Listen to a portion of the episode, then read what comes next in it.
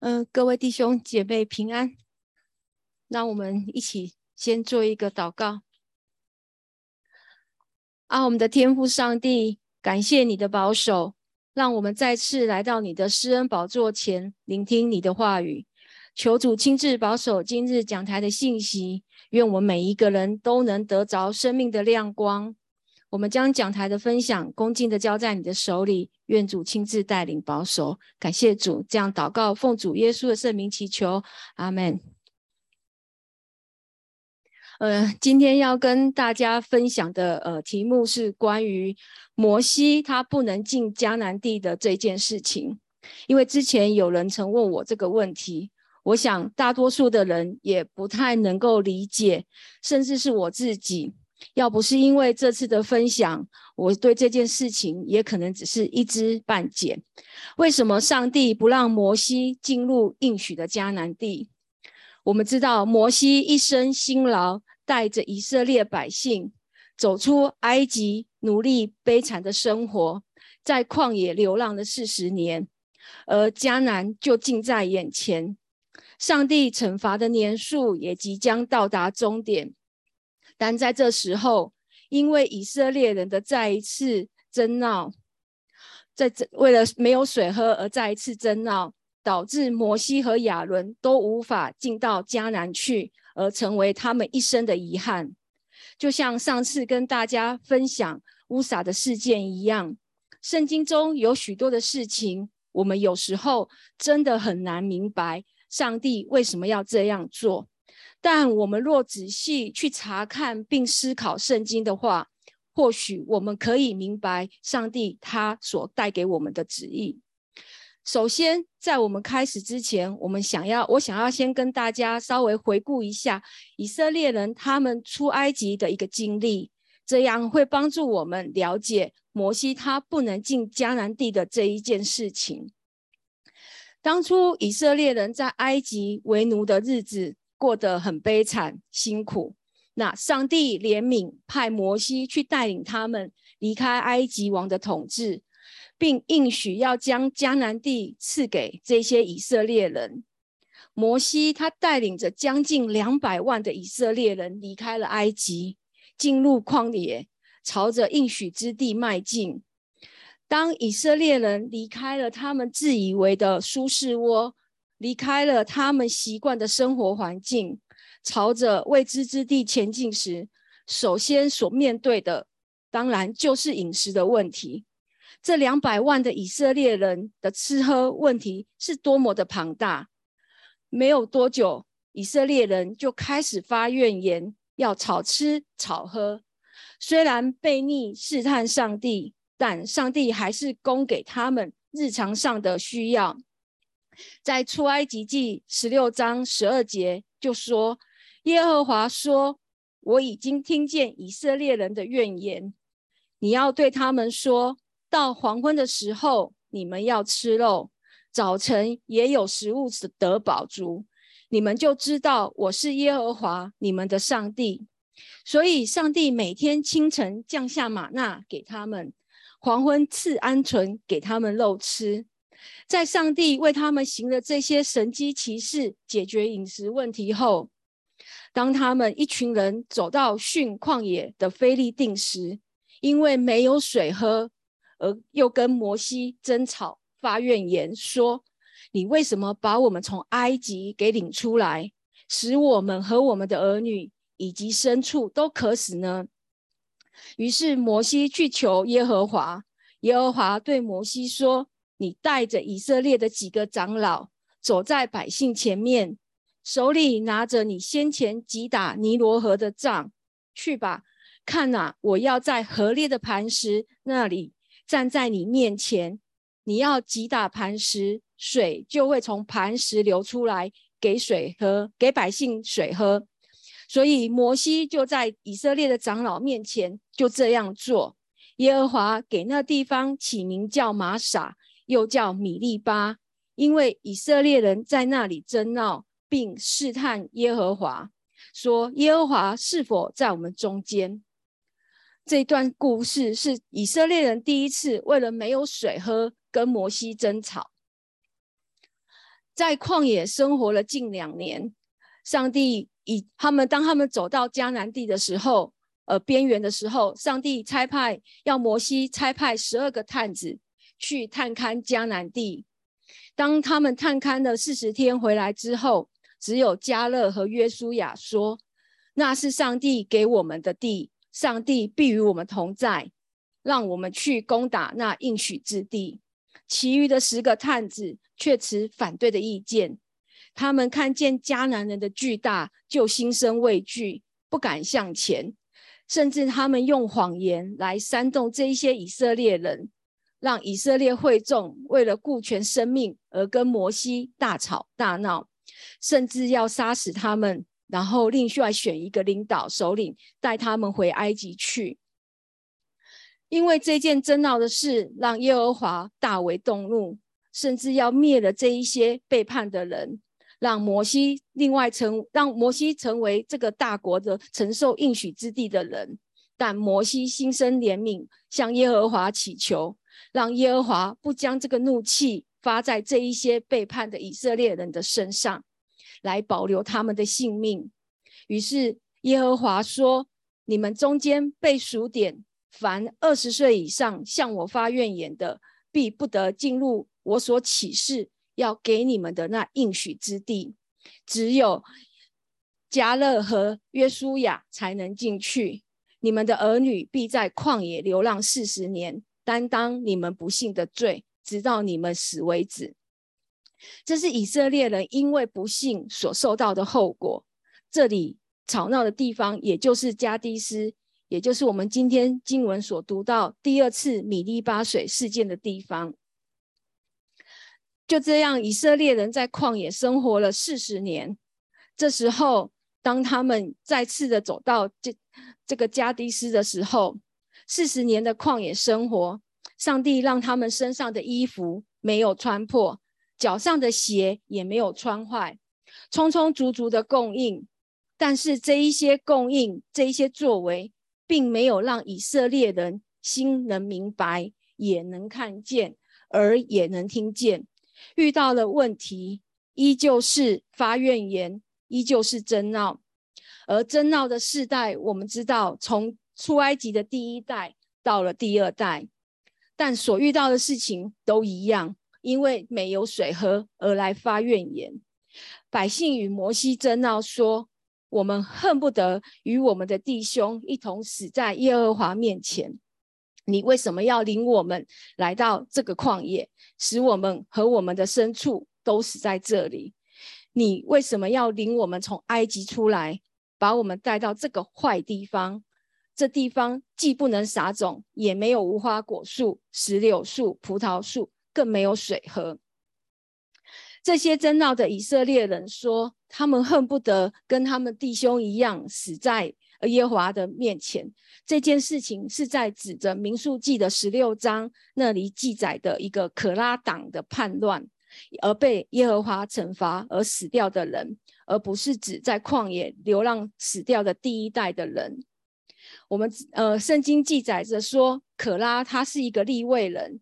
他召集了两百五十个人一起起来抗议，反对摩西和亚伦的领导，在上帝面前挑战上帝所拣选的人。上帝的震怒让大地开了大口，吞灭了这一些叛乱的人。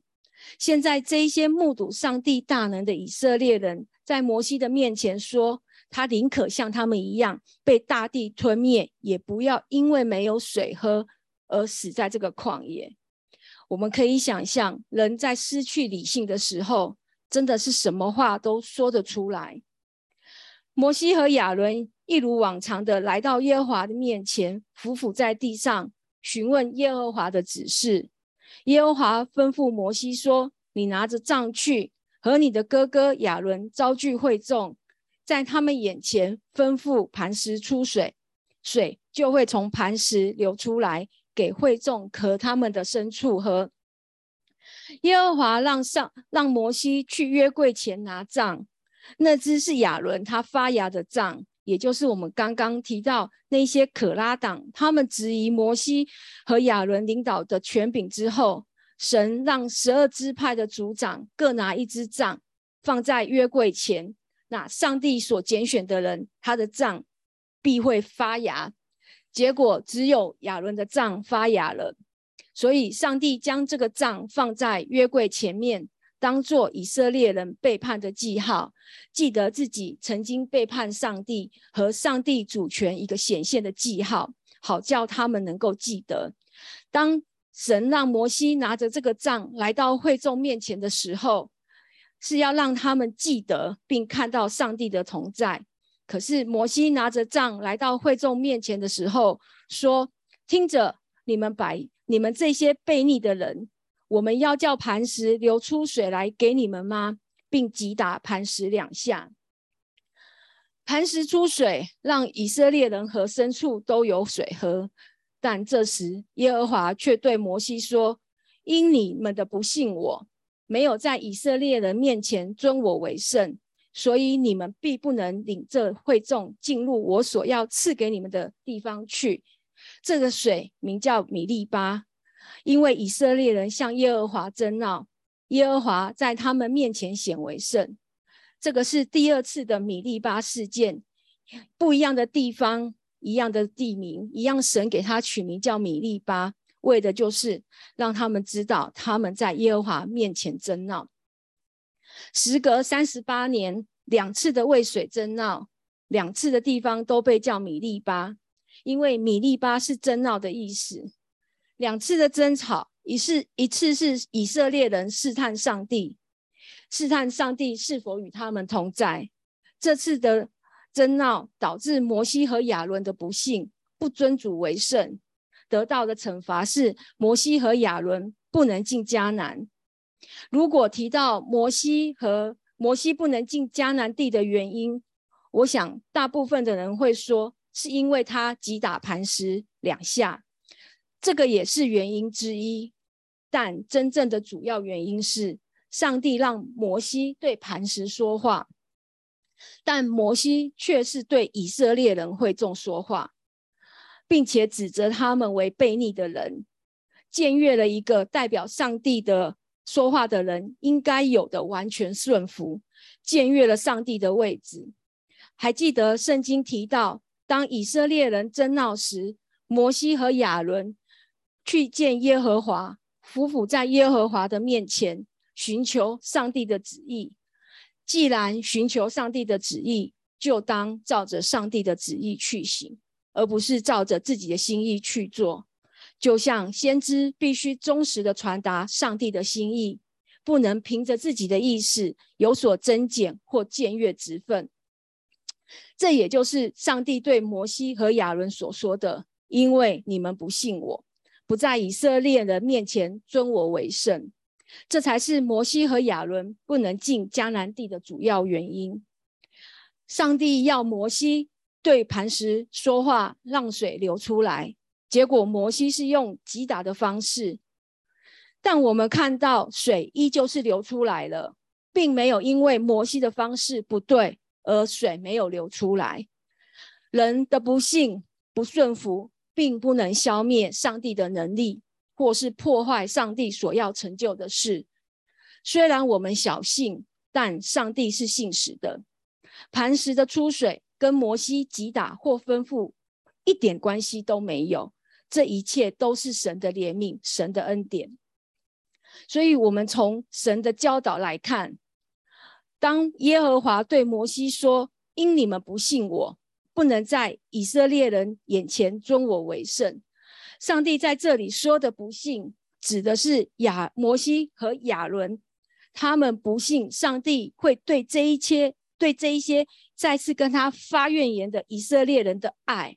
他不相信神会再一次这样子的爱这一些叛逆的人，不相信上帝会再一次宽容这一赦免这一些悖逆的百姓，不信上帝会再给他们水喝，容忍他们。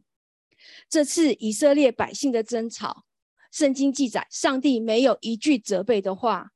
我们知道，我们的上帝是满有慈悲怜悯的上帝。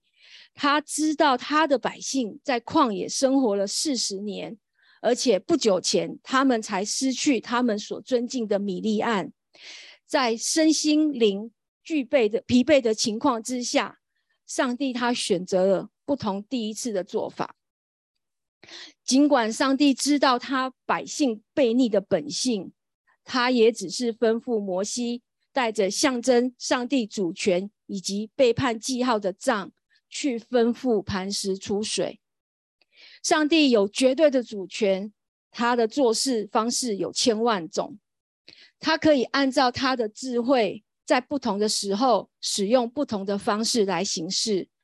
我们有我们人。有时候会自以为很懂上帝，但其实我们真的不懂。就像圣经上说的，上帝的意念高过我们。神丰富的智慧和知识，他的判断何其难测，他的踪迹何其难寻。谁知道主的心？谁做过他的谋士呢？所以摩西揣测着上帝的心意。面对这一些悖逆顽固的以色列人，他们争闹，万一耶和华又像之前那样惩罚，眼看四十年旷野的生活即将结束，迦南就在眼前，摩西心生着急和愤怒，完全没有注意到上次这上帝的这一次的吩咐，虽然还是跟之前一样带着杖。但但是，上帝这一次用不一样的方式来成就他的旨意。上帝成就任何事都有他的目的，就像耶稣基督在医治瞎眼的人的时候，耶稣也用了不同的方式来医治瞎眼的人。那神这次目的的是是什么呢？这是上帝的目的，是要让以色列人更能明白神的大能和恩典，只需要话。就能让磐石出水。我们知道，上帝的话是大有能力的，而且能让磐石出水，不需要用杖去击打。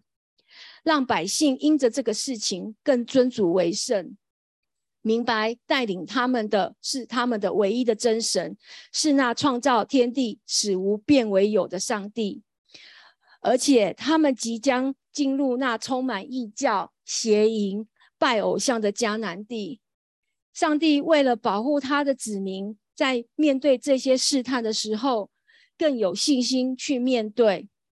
但摩西他错了，他把上帝的心意代表错了。摩西用杖击打磐石的举动，反映了他不信上帝的慈爱。他不相信上帝这一次会宽容以色列人如往常一样的争闹而不发怒。摩西甚至可能以为他发怒是为了上帝发怒，也或是其实摩西是对着上帝在生气，气上帝他的忍耐。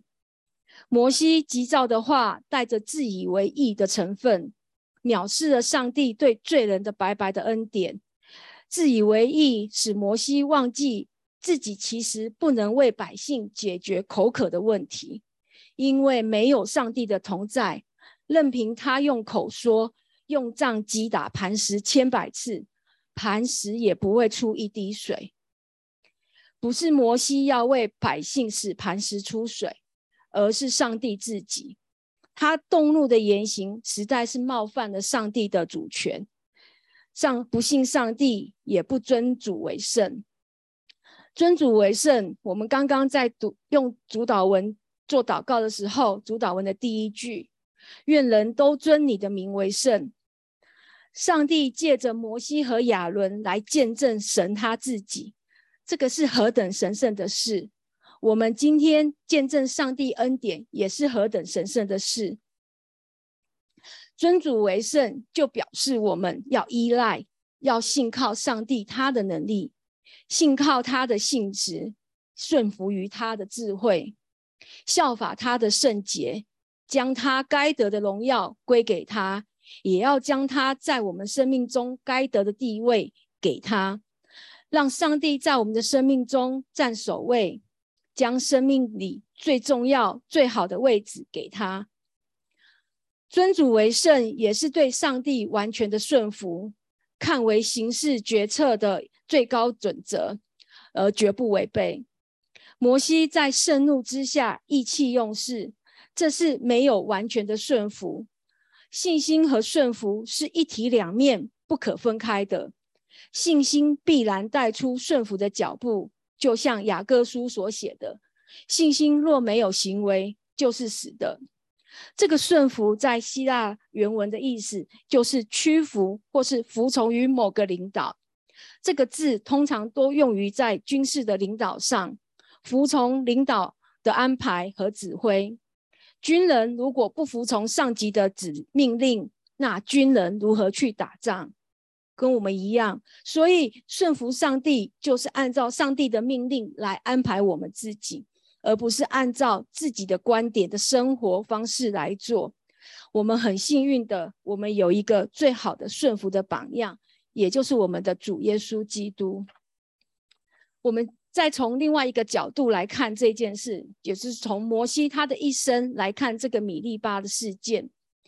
在这次米利巴的事件之前，圣经就也就是二十章第一节，简单的记载了米利暗的死。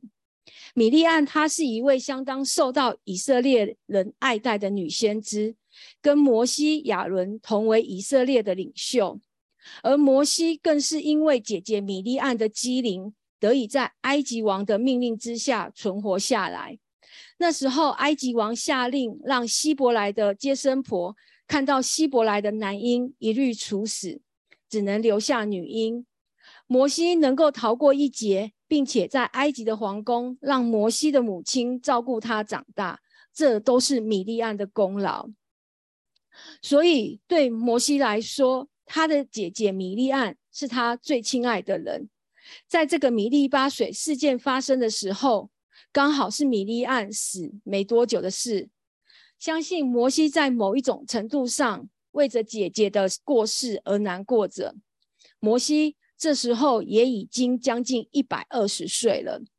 摩西八十岁的时候，带着以色列人离开埃及，因为第一代以色列人的叛逆，在旷野流浪了四十年，而这些第二代的以色列人又犯了跟第一代同样的错误。自己的姐姐不久前才死，想着自己的年纪老迈。再加上神所说的四十年的旷野生活也到了尾声，一生所盼望的牛奶与蜜的应许之地就在眼前。或许这一切的一切，让摩西的心不由得着急了。以色列的人的怨言争闹，触动了摩西的心，让摩西忍不住动了怒，而口出僭越的话，就如诗篇一百零六篇所说的。摩西说了急躁的话，那到底摩西所说急躁的话是指什么？急躁说的话的意思，原经原来就是指不经思虑的说话。急躁也可以当成是一个冒失的开口，也就是说，在不该说话的时候说了话。事实上，摩西的确是说了不该说的话。摩西说。你们这一些背叛的人，听我说，我为你们使水从这磐石流出来吗？我们从这句话就可以看到，摩西当时并没有将上帝摆在首要的位置，也没有将荣耀归给上帝，而是以为是他的能力让百姓和牲畜有水喝。我们知道，上帝就只吩咐摩西拿着杖向磐石说话。并没有要他向百姓说什么。杖代表背叛，磐石出水是恩典。上帝再一次在背叛的百姓面前施恩典，这次没有责备，单单就是怜悯。反倒摩西自以为明白上帝的心意，反倒责备了百姓。虽然他的生气十分有理由，为以色列。人民再一次的悖逆发易怒，但他终究在群众面前伤害了上帝慈爱和怜悯的形象。他自以为义的话语藐视了上帝的恩典。当时摩西的一言一行都在彰显上帝的形象，因为他代表着上帝在发言。他一时的发怒失态，以色列人都看在眼里。使上帝不得荣耀，人犯错受上帝的责管教责罚，是我们人所应当的，没有任何的借口。连上帝所深爱的摩西、大卫都不例外。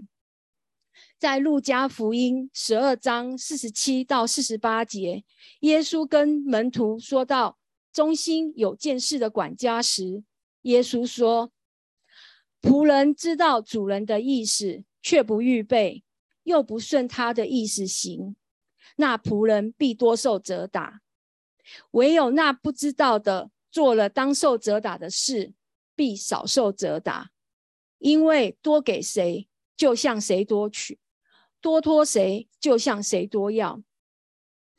当一个人身负上帝神圣的使命时，或是有更多的恩赐时，就要更警醒小心，更加的谦卑顺服。因为多给谁，就向谁多取；多托谁，就向谁多要。摩西和亚伦就跟第一代出埃及的人一样。因为不信而不能进迦南地。我们知道，在《生命记》三十二章四十八到五十二节，圣经记载，耶和华吩咐摩西说：“你上尼波尼尼波山去，在摩崖地与耶利哥相对，观看我所要赐给你、赐给以色列人为业的迦南地。你必死在你所登的山上，归你的列祖去。”就像你哥哥亚伦死在何尔山上一样，归他的列祖。因为你们在寻的旷野加迪斯的米利巴水，在以色列人中没有尊我为圣，得罪了我。我所赐给以色列人的地，你可以远远的观看，却不得进去。圣经多次的记载，清楚的指指出，上帝不让。他们进入迦南地的理由，是因为在米利巴水，他们违背了神的命令，没有在涌水之地会众眼前尊神为圣，得罪了神。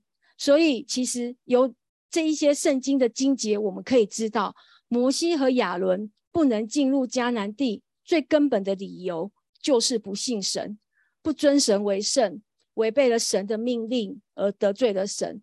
是与摩西用杖击打，而不是用口吩咐磐石所引发而来的为尊神为圣的不幸，这个是有一个直接的关系。但很多人将摩西不能进迦南的原因解释成为磐石预表耶稣，所以不能被击打两次。我想这是跟圣经的解释是有出入的。摩西一生忠心侍奉。却因为一次的失误而只能远观那应许之地吗？我想，在耶稣登山变相的时候，门徒们都看到了摩西和以利亚同时的显现。我相信，摩西是进入那更美好的应许之地，而且圣经记载，摩西的死是上帝亲自埋葬。圣经中还有谁能像摩西一样，他的死是由上帝为他亲自埋葬呢？最后，我想跟大家分享一个寓言的故事。他说，在北欧有一座教堂里，有一尊耶稣被钉在十字架上的一个肖像，大小跟人一般差不多。因为有求必应，所以专程来这里祈祷膜拜的人特别多，几乎可以用门庭若市来形容。这个教堂里面有一个看门的人，看到十字架上的耶稣。每天要应付这么多人的要求，觉得于心不忍。他希望能够分担耶稣的辛苦，所以有一天他祈祷的时候，向耶稣表明了这份心愿。意外的，他听到了一个声音说：“好啊，我下来为你开门，你上来钉在十字架上。但是不论你看到什么，听到什么，都不可以说一句话。”这位看门的人觉得这个要求很简单，于是耶稣下来，这个看门的先生就上去，像耶稣被钉在十字架上的一样，伸张了他的双臂。那本来肖像就是雕刻，跟真人差不多，所以来的人也都没有发现不疑有他。那这位看门的人就照着先前跟耶稣所约定的，静默不语，聆听会友的心声。来往的人潮络绎不绝，他们的祈求千奇百怪，有合理的，不合理的，没有没有一样是不就是什么什么呃都有。但是无论怎么样，他因为跟耶稣有约定，所以他都强忍下来没有说话，因为他要遵守他之前的约定。有一天来了一个有钱人，那有钱人祷告完之后，竟然忘了他手边的钱就离开了。他看在眼里，很想叫这个有钱人回来，但是他不能说。接着又来了一个三餐不继的穷人，他祈祷耶稣能帮他渡过难关。当要离去的时候，发现了那个先前有钱人所留下的钱袋，他打开，发现里面全是钱。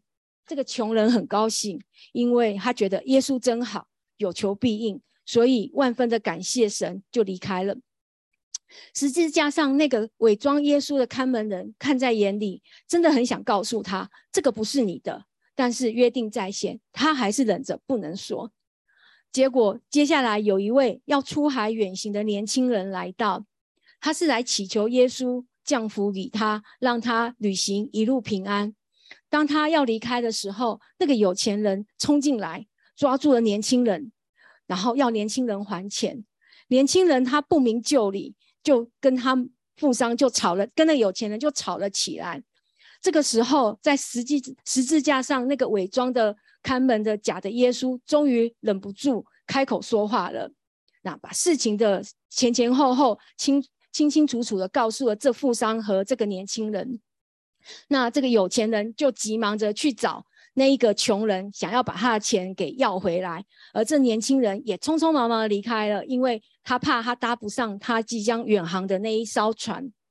这时候，伪装成看门的耶稣就出现了，指着十字架说：“你下来吧，那个位置你没有资格。”那个看门的人说：“我把真相说出来，主持公道，难道不对吗？”耶稣说：“你懂什么？那位有钱人。”并不缺钱，他那袋钱只不过是拿来嫖妓用，可是对那个穷人来说，却是可以挽回一家大小生计。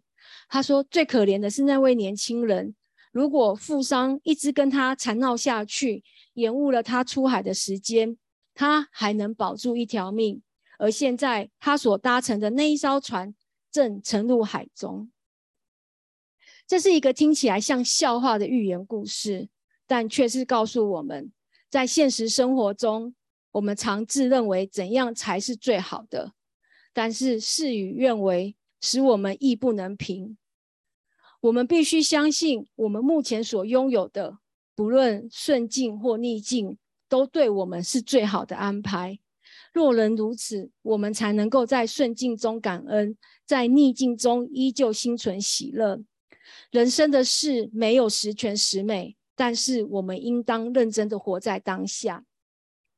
俗话说：“小不忍则乱大谋。”圣经也告诉我们：“不轻易发怒，胜过勇士；制服己心，强如取成。”世界上最谦和的摩西，都会因为心中发怒，说了急躁的话，因而受到了上帝的责罚，无法进入迦南地。